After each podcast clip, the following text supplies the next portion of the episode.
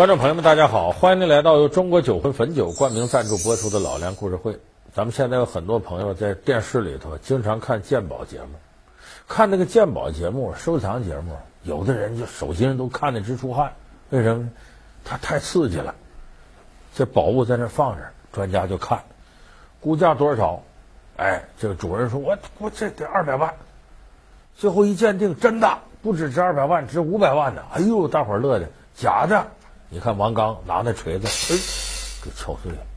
你看一文不值给敲碎了，要真值钱就好几百万，好几百万了，多刺激！大伙看的手心直出汗。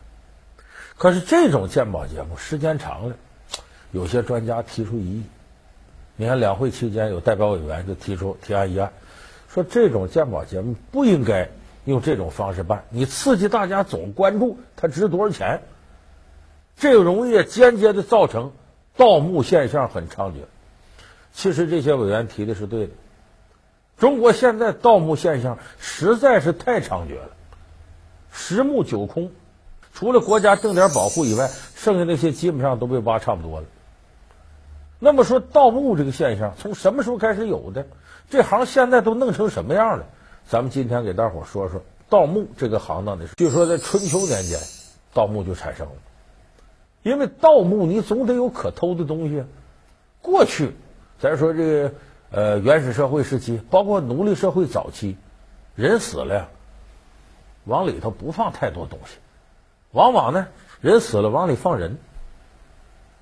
你看那时候殉葬，就是比方说你娶几个小老婆，得死了都跟我一块死吧，活人也都给你埋了，这很残忍。我们学历史课本叫殉葬。